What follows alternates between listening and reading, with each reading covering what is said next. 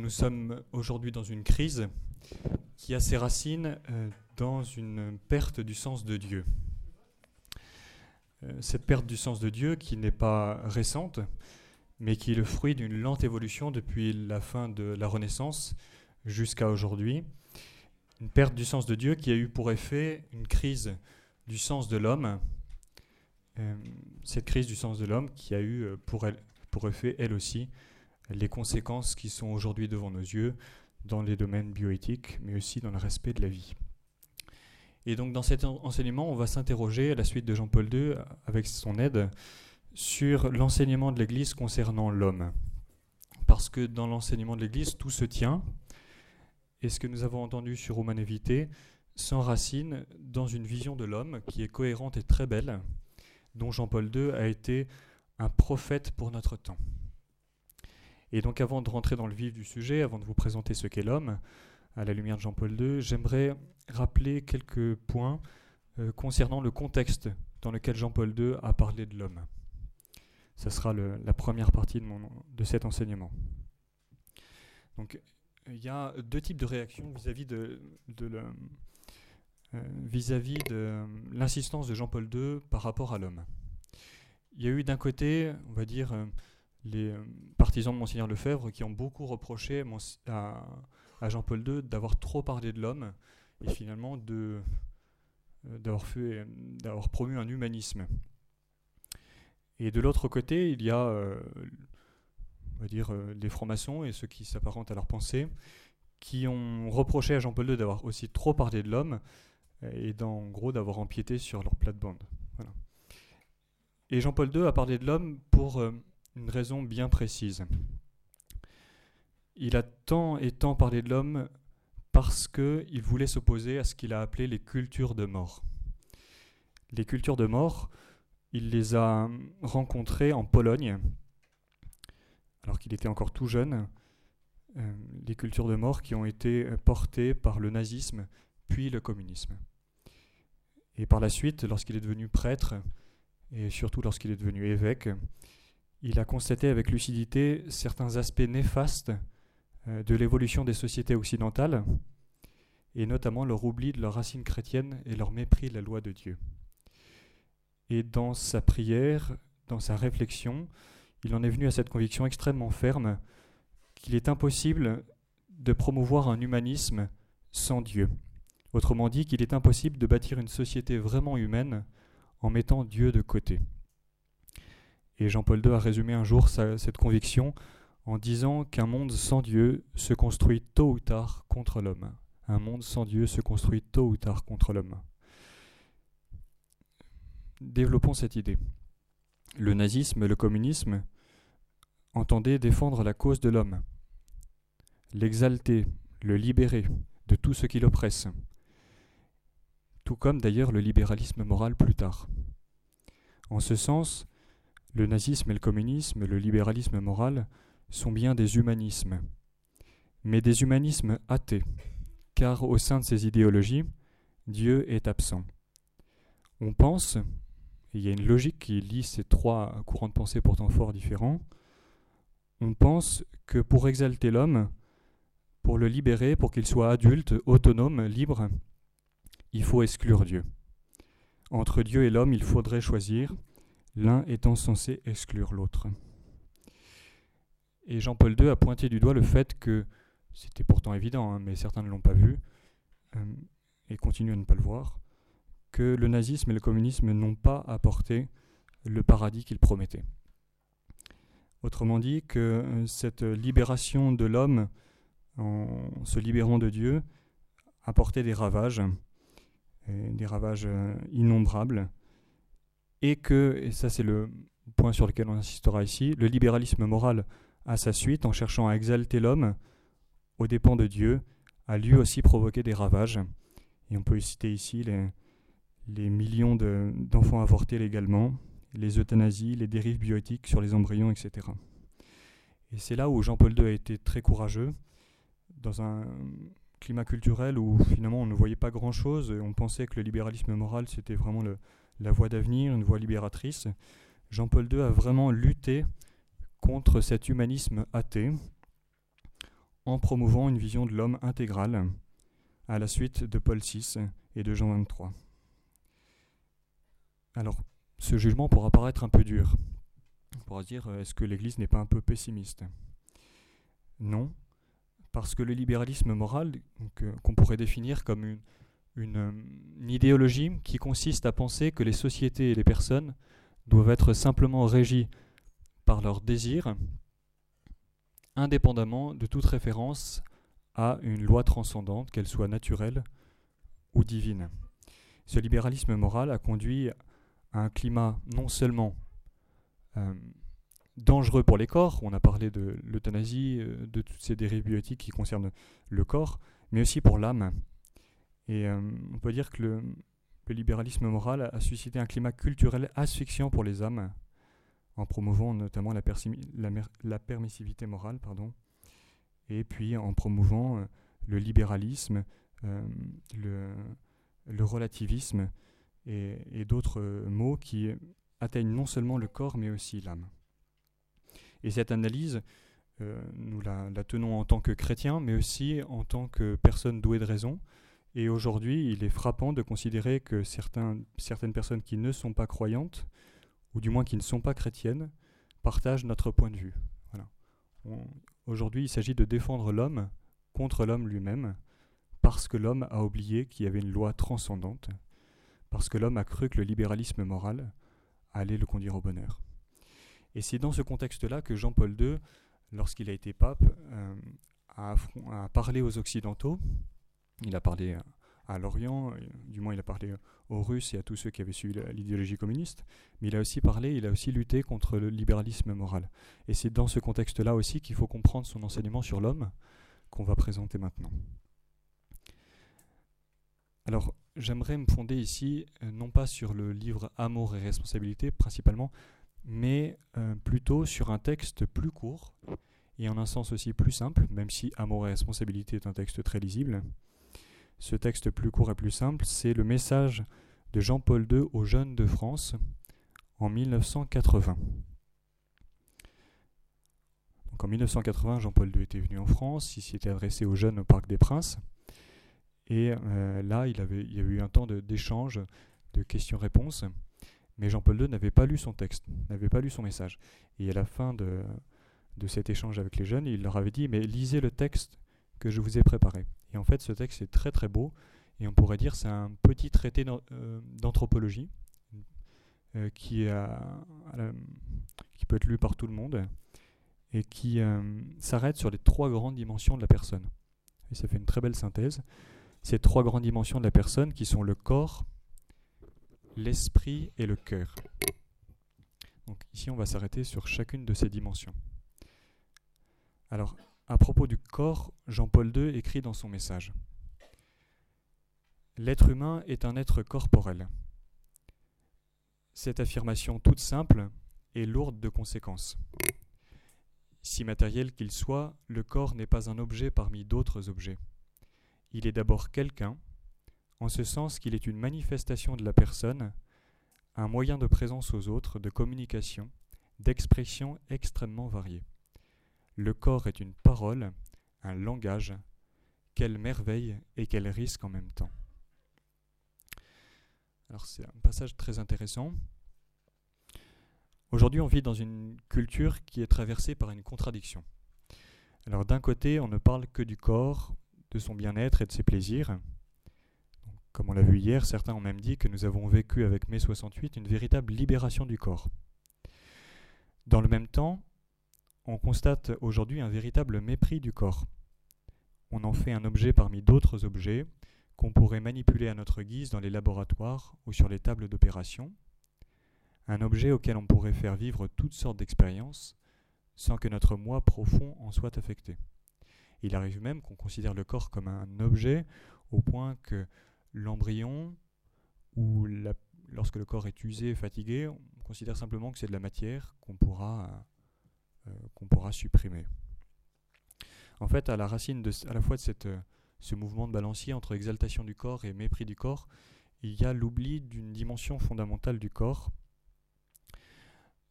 qui consiste dans le fait que le corps n'est pas un absolu et qu'il ne se comprend vraiment que dans son union avec l'âme spirituelle. Notre corps n'est pas un objet que l'on possède. Je n'ai pas mon corps, mais je suis mon corps.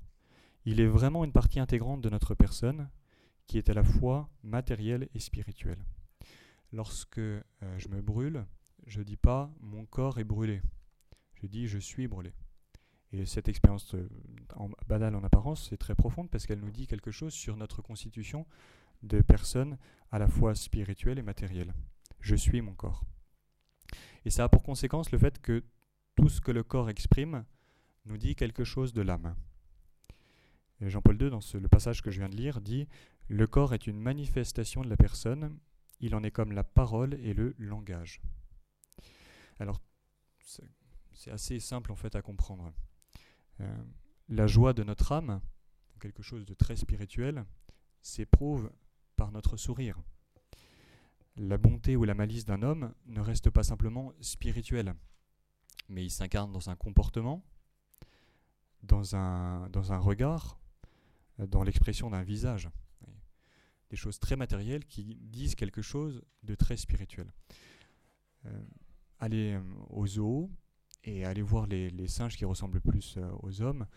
vous ne verrez pas dans le regard d'un singe la profondeur que vous pourrez voir dans le regard d'un homme. Et ce qui faisait dire à, Platon que le, regard est la fenêtre de l'âme. La fenêtre de l'âme. Donc le, corps et l'esprit ne peuvent pas être dissociés. Et c'est pourquoi Jean-Paul II euh, disait dans son message Jeunes gens et jeunes filles, ayez un très grand respect de votre corps et du corps des autres. Que votre corps soit au service de votre moi profond. Que vos gestes, vos regards soient toujours le reflet de votre âme. Adoration du corps Non, jamais. Mépris du corps Pas davantage. Maîtrise du corps Oui, transfiguration du corps plus encore. C'est très beau. contrairement à ce que dit l'Église, contrairement à ce qu'on entend souvent, l'Église ne méprise pas le corps. Bien au contraire, on peut dire qu'elle est la seule à considérer le corps comme un temple, un temple sacré, le temple de notre âme spirituelle, et ultimement le temple de Dieu lui-même.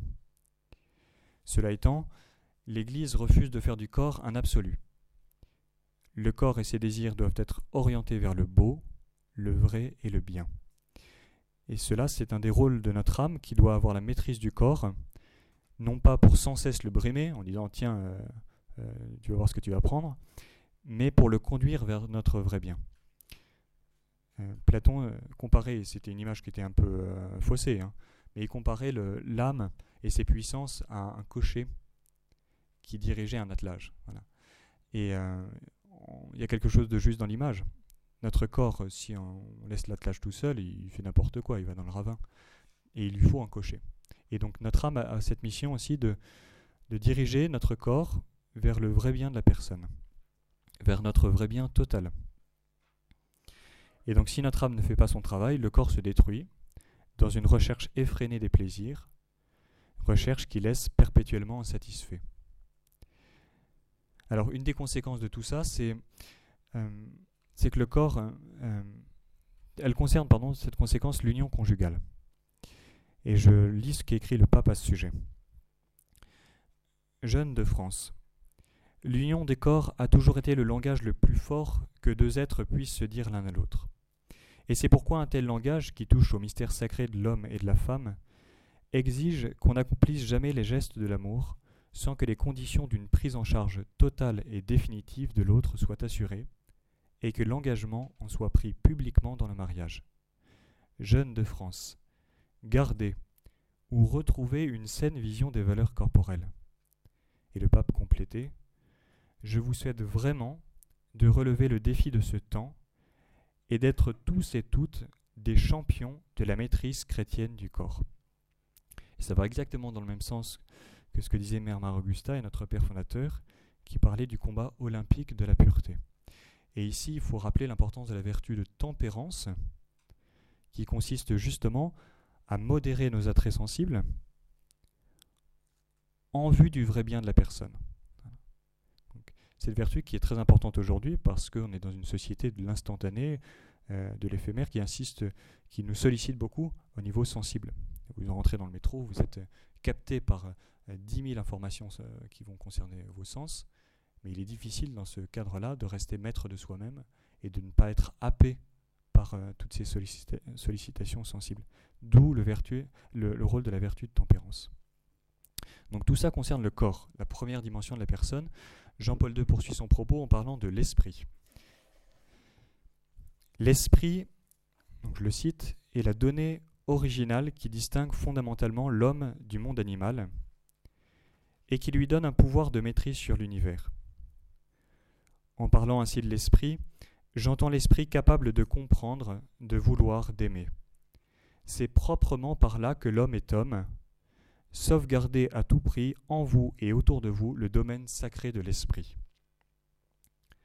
On peut dire que tout comme les animaux, nous avons un corps.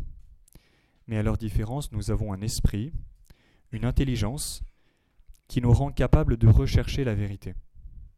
L'esprit est donc ce qui nous rend supérieurs à tous les autres animaux. Et par le fait même, notre dignité consiste à rechercher la vérité et une fois qu'on l'a trouvée, à vivre en adéquation avec elle. À ce propos, Jean-Paul II a plusieurs fois dénoncé les agressions contemporaines contre la vie de l'esprit. Dans son message aux jeunes de France, Jean-Paul II évoque le fait que les sociétés développées, je cite, tout en se flattant de leur formidable expansion, industrielle, accentue en même temps la dégradation, la décomposition de l'homme. Et le pape Jean-Paul II ajoute Les masses médias ne sont pas sans provoquer non plus un martèlement et même l'envoûtement des intelligences et des imaginations, qui nuisent à la santé de l'esprit, du jugement et du cœur, et qui déforment chez l'homme la capacité de discerner ce qui est sain de ce qui est malsain. Passez votre journée devant la télé, vous verrez votre état le soir. Et euh, vous serez peu à même de juger, si vous ne faites qu'avoir des informations par la télé, peu à même de juger avec objectivité euh, de la situation actuelle et plus, plus largement de ce qui vous entoure. Cette analyse de Jean-Paul II est donc toujours très actuelle. Écrite dans les années 80, elle pourrait être encore écrite et signée à demain en 2017. Combien les médias continuent à envoûter les esprits et à étouffer parfois les consciences. C'est pourquoi le pape nous adresse cet appel énergique. Alors là, je le, cite. On retrouve la vigueur de Jean-Paul II. Dans ce monde tel qu'il est, et que vous ne devez pas fuir, apprenez de plus en plus à réfléchir, à penser. Les études que vous faites doivent être un moment privilégié d'apprentissage à la vie de l'esprit. Démasquez les slogans, les fausses valeurs, les mirages, les chemins sans issue. Je vous souhaite l'esprit de recueillement, d'intériorité. Chacun et chacune de vous à son niveau doit favoriser le primat de l'esprit et même contribuer à remettre en honneur ce qui a valeur d'éternité plus encore que d'avenir. En vivant ainsi, croyant ou non croyant, vous êtes tout proche de Dieu. Dieu est esprit.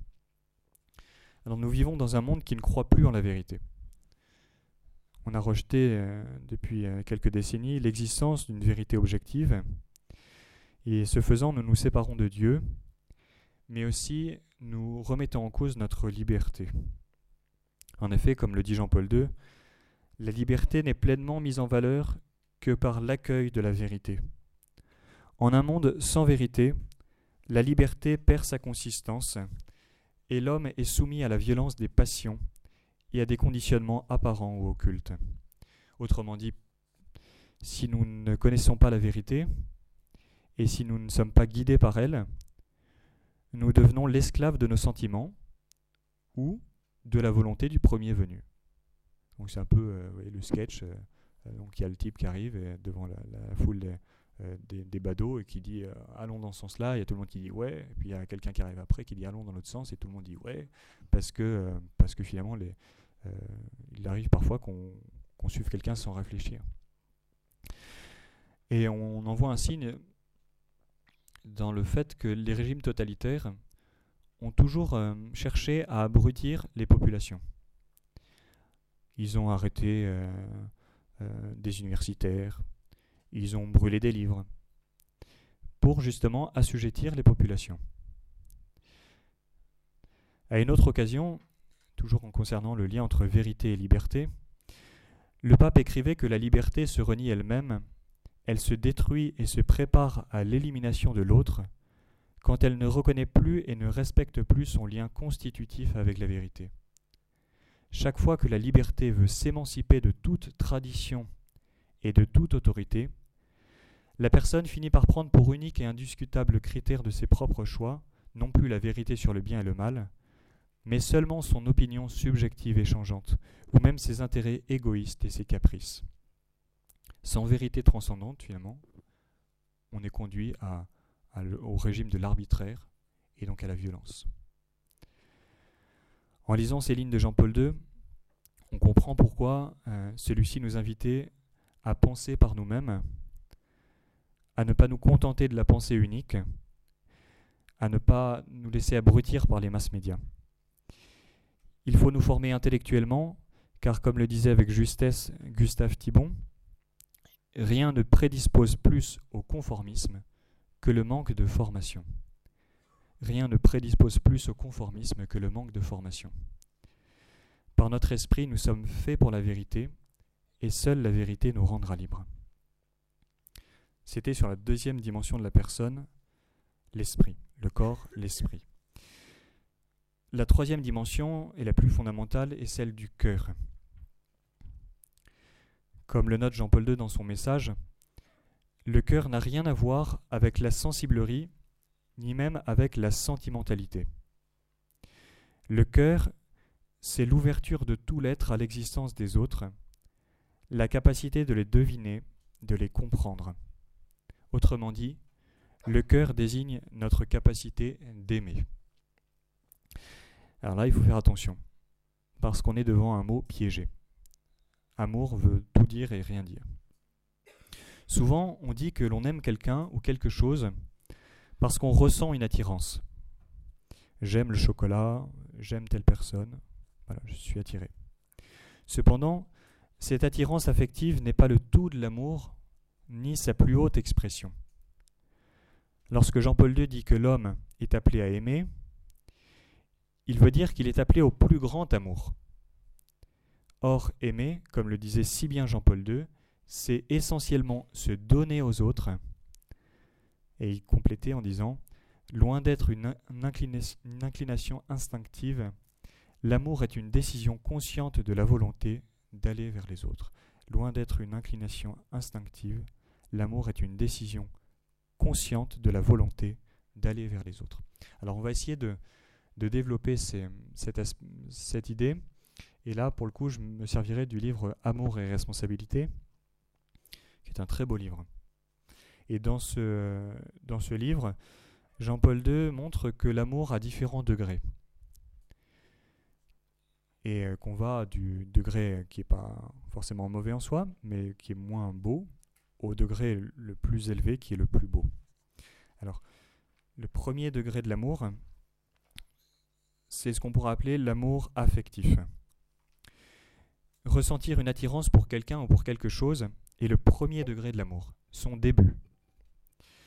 On l'appelle du nom parfois d'amour de concupiscence. Le mot concupiscence ici n'ayant pas le même sens que la concupiscence euh, dont on a parlé fréquemment Marie ce matin, à savoir cet attrait vers des choses mauvaises, qui est la conséquence du péché originel. Ici, on pourrait dire l'amour affectif. Et donc, comme euh, le mot le dit bien, il est le fait de la partie sensible de notre personne, et il consiste à désirer une chose pour le bien qu'elle m'apportera. J'aime la chose parce qu'elle m'apportera du bien. C'est par exemple le type d'amour qui nous porte vers la nourriture. J'aime le chocolat non pas pour lui-même, mais pour le bien qu'il m'apportera. Parce que le chocolat c'est bon. Et les salsifis c'est pas bon, et donc euh, j'aime pas ça. Euh, si c'est bon les salsifis, mais voilà, c'est moins bon que le chocolat. et donc, euh, s'il est soumis au contrôle de notre volonté, cet amour affectif n'est pas mauvais, euh, notamment lorsqu'il porte sur les biens inférieurs à l'homme. Lorsqu'il porte euh, sur la nourriture, lorsqu'il porte sur le temps, etc.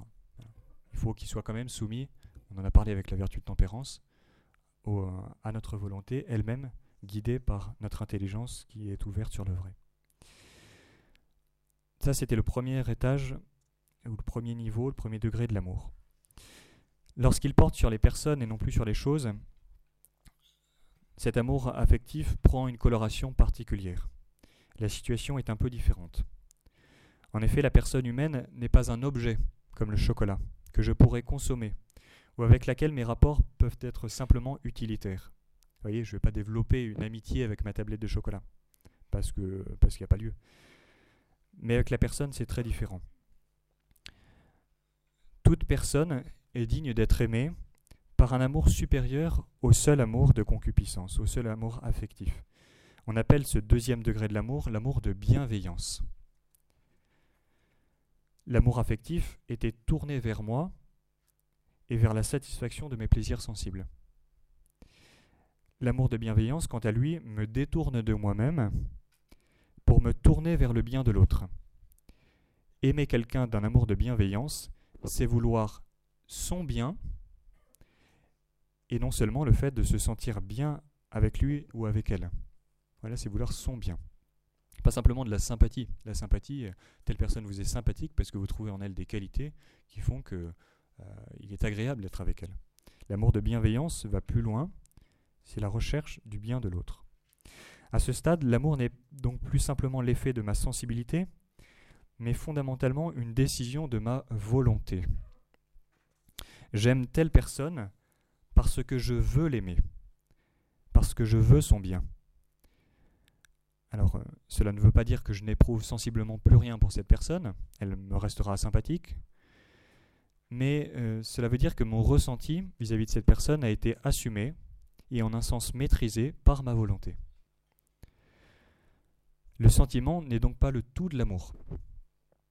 Il n'en est que le commencement ou encore la surface, ce qui l'accompagne.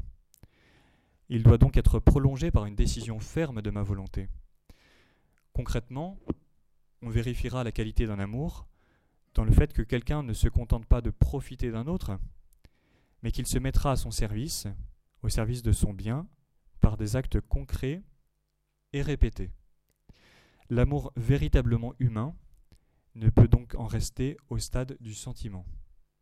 Sinon, c'est un amour presque, j'exagère un peu, mais presque bestial comme un peu le, ce, qui, va régir un groupe de bonobos, euh, c'est euh, finalement beaucoup de que de la sensation même. Euh, la peur, la joie, etc., qu'on retrouvera dans une cage de singe, mais qui devrait ne pas, on ne devrait pas en rester là dans nos relations interpersonnelles. Ça a pour conséquence le fait que si un sentiment, que ce soit un sentiment amoureux ou un autre type de sentiment, n'était pas conforme au bien véritable de ma personne, ou de celle pour qui j'éprouve ce sentiment, alors, conséquence, ce sentiment doit être rejeté. Il y a des sentiments qu'il faut faire fuir en nous. Enfin, il existe un dernier niveau de l'amour. On a parlé du, de l'amour euh, affectif, de l'amour de bienveillance, qu'on retrouve par exemple dans l'amitié. Mais il existe un dernier niveau de l'amour qui comprend et assume les deux premiers euh, niveaux tout en les dépassant. Un peu comme, si vous voulez, des poupées russes. Vous avez la petite, vous avez la moyenne, vous avez la grande. Et euh, l'amour dont on va parler assume les deux premiers degrés de l'amour. Et ce, type, ce troisième type d'amour, on l'appelle l'amour sponsal. Sponsal, ça se rapproche du mot épouse, l'amour des époux. Et cet amour consiste dans un don total qu'une personne fait à une autre, qui à son tour se donne totalement à elle. Donc euh, il, se, différencie de l'amour de bienveillance par, par son caractère total, exclusif, et donc du coup à une seule personne, pour toujours. Ce don réciproque se vit dans le mariage, et plus encore dans la vie consacrée, où le religieux se donne totalement à Jésus qui s'est donné totalement à lui sur la croix. Celui qui aime d'un amour sponsal ne s'appartient plus, car il s'est donné pour toujours à l'être aimé. Ensemble, ils ne font qu'une seule chair et qu'une seule âme. Ensemble, ils s'engagent à ne jamais rien vivre d'important l'un sans l'autre. Jamais rien l'un sans l'autre. Dans le mariage, l'amour sponsal trouve l'une de ses expressions, et non la seule, dans l'union des corps. Cette expression, si elle ne veut pas devenir mensongère et dégradante, doit être l'expression d'un don mutuel des volontés qui se vit d'abord dans les choses ordinaires de la vie. Sans cet engagement ferme des volontés, sans cet amour vécu et témoigné chaque jour, l'union des corps n'est qu'une falsification du véritable amour. L'amour sponsal des époux et des consacrés est donc à la fois quelque chose de très beau et en même temps de très exigeant. Il engage pleinement la responsabilité de celui qui, euh, qui s'y donne. Autrement dit, on ne badine pas avec l'amour, on ne joue pas avec l'amour, parce qu'on ne joue pas avec une personne créée à l'image de Dieu. Nous aurons à rendre des comptes sur la manière dont nous aurons aimé. Au soir de notre vie, nous serons jugés sur l'amour, disait Saint Jean de la Croix. On n'aime pas pour rire. C'est d'ailleurs pourquoi Jean-Paul II ajoutait dans son message aux jeunes, je le cite, Pour pouvoir aimer, il faut se détacher de bien des choses, et surtout de soi. Donner gratuitement, aimer jusqu'au bout. Cette dépossession de soi, œuvre de longue haleine, est épuisante et exaltante. Elle est source d'équilibre, elle est le secret du bonheur. Elle est source d'équilibre, elle est aussi le secret du bonheur. Alors dans notre communauté, on a reçu ce charisme de l'éducation des cœurs. Et force est de constater aujourd'hui que ce charisme est plus actuel que jamais, car nous vivons dans un monde où on pense, euh, et un peu tous d'ailleurs, hein, que l'amour est quelque chose d'inné, de spontané, qui ne devrait pas s'apprendre. Finalement, on en reste à une conception de l'amour très euh, à l'eau de rose, si on pourrait dire. On en reste, si on suit l'analyse qu'on vient de poursuivre, on en reste au niveau de l'amour affectif. Et on considère que c'est le tout de l'amour. effectivement, dans ce cas-là, l'amour ne s'apprend pas. Euh, j'aime euh, telle personne, et puis tiens, j'en aime une autre, et puis enfin j'en aime une autre, etc. Et donc ça s'apprend pas, c'est inné, c'est spontané. Or, comme nous venons de le dire, l'amour est essentiellement un don de soi, qui engage notre volonté. Et Mère Mère Augusta disait, disait quelque chose de très beau quand elle disait Se donner, c'est le besoin de l'amour.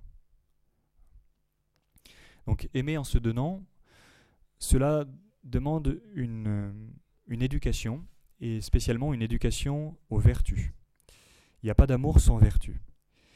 Et donc il est nécessaire de recevoir cette éducation à l'amour, il est nécessaire qu'il y ait des éducateurs à l'amour, que ce soit des parents ou des consacrés, et pour qu'on fasse ce passage de l'amour-sentiment, qui est l'amour qu'on vit le plus spontanément, à l'amour don de soi, qui lui comprend les sentiments, mais va plus loin et engage notre volonté. Alors je termine en vous parlant de la dimension euh, la plus fondamentale encore. Vous voyez, on, va du plus euh, superficiel au plus profond. L'homme est fait pour Dieu. Et dans son message, euh, Jean-Paul II disait que sans Dieu, l'homme perd la clé de lui-même. Il perd la clé de son histoire. Si on veut ouvrir le mystère de l'homme, le comprendre jusqu'au bout, tout ce qu'on vient de dire là était d'ordre plutôt philosophique. Il n'y a pas vraiment besoin d'avoir la foi pour, y assentir, y, croire. Mais euh, là, on, rentre dans une autre dimension, qui est la dimension qui nous est donnée par la foi, et qui éclaire ultimement le mystère de l'homme. Et Jean-Paul II a beaucoup insisté là-dessus.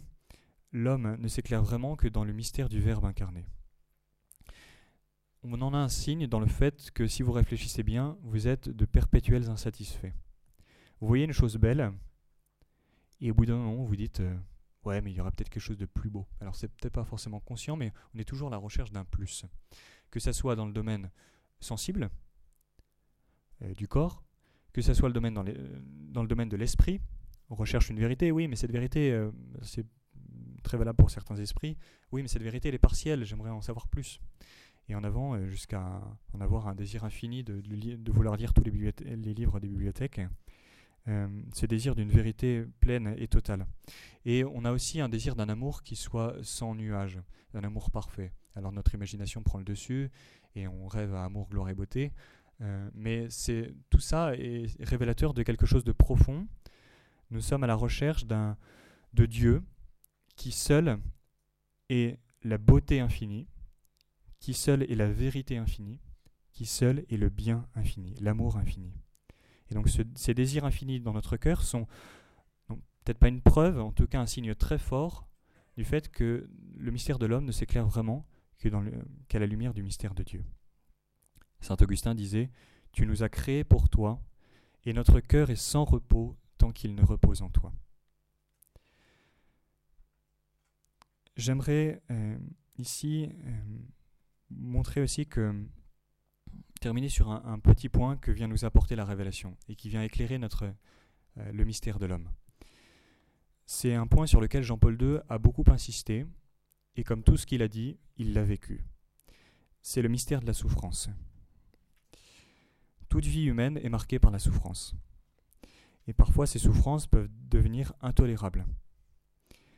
Et cette dimension douloureuse de la vie demeure pour euh, beaucoup une énigme euh, insupportable, insurmontable. Et beaucoup refusent de l'accepter. Et en un sens, cela est très compréhensible, car il n'y a rien de plus contraire à notre nature que la souffrance. Et pourtant la révélation, et Jésus, la plénitude personnelle de la révélation, vient nous aider à vivre ce mystère et vient l'éclairer en partie. Bien évidemment, Jésus n'a pas fait l'apologie de la souffrance.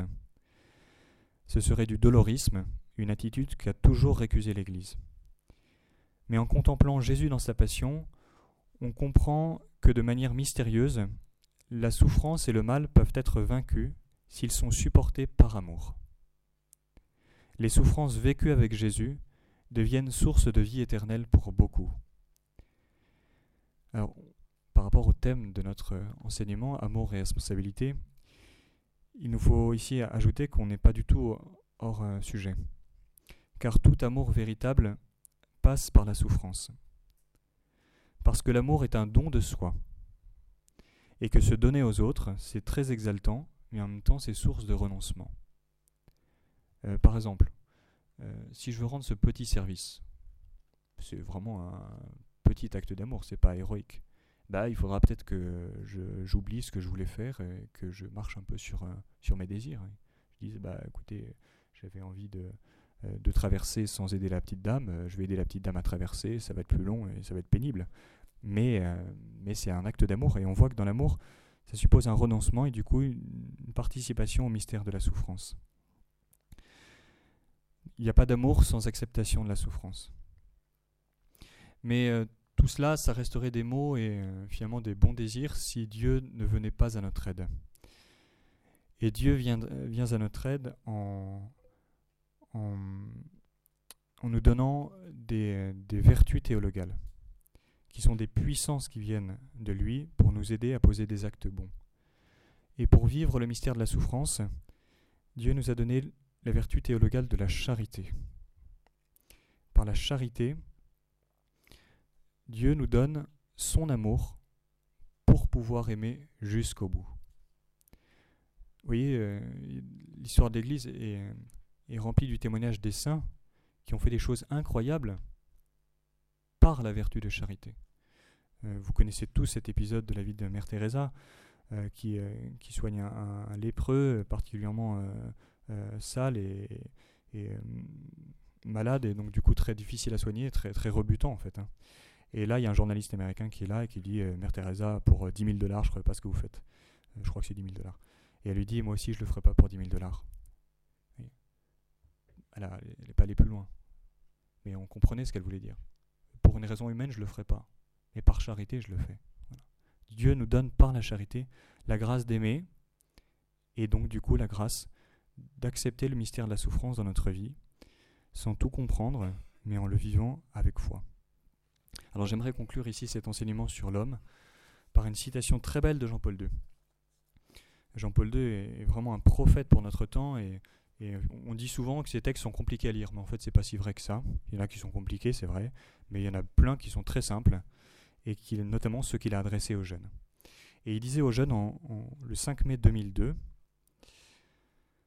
À travers votre vie, faites comprendre que la lumière qui vient d'en haut ne détruit pas ce qui est humain, mais au contraire qu'elle l'exalte, comme le soleil qui, grâce à sa splendeur, met en évidence les formes et les couleurs.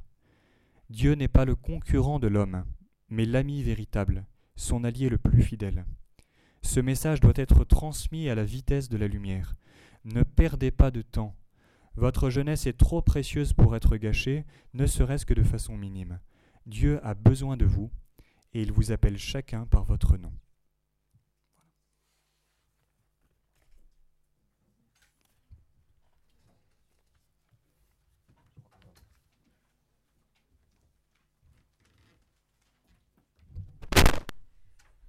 Merci bien. Alors comme vous avez compris, nous sommes corps et, esprit. Nous avons nourri l'esprit quand même, je pense. Et maintenant, il fallait nourrir le corps pour que l'esprit puisse bien fonctionner cet après-midi. Voilà.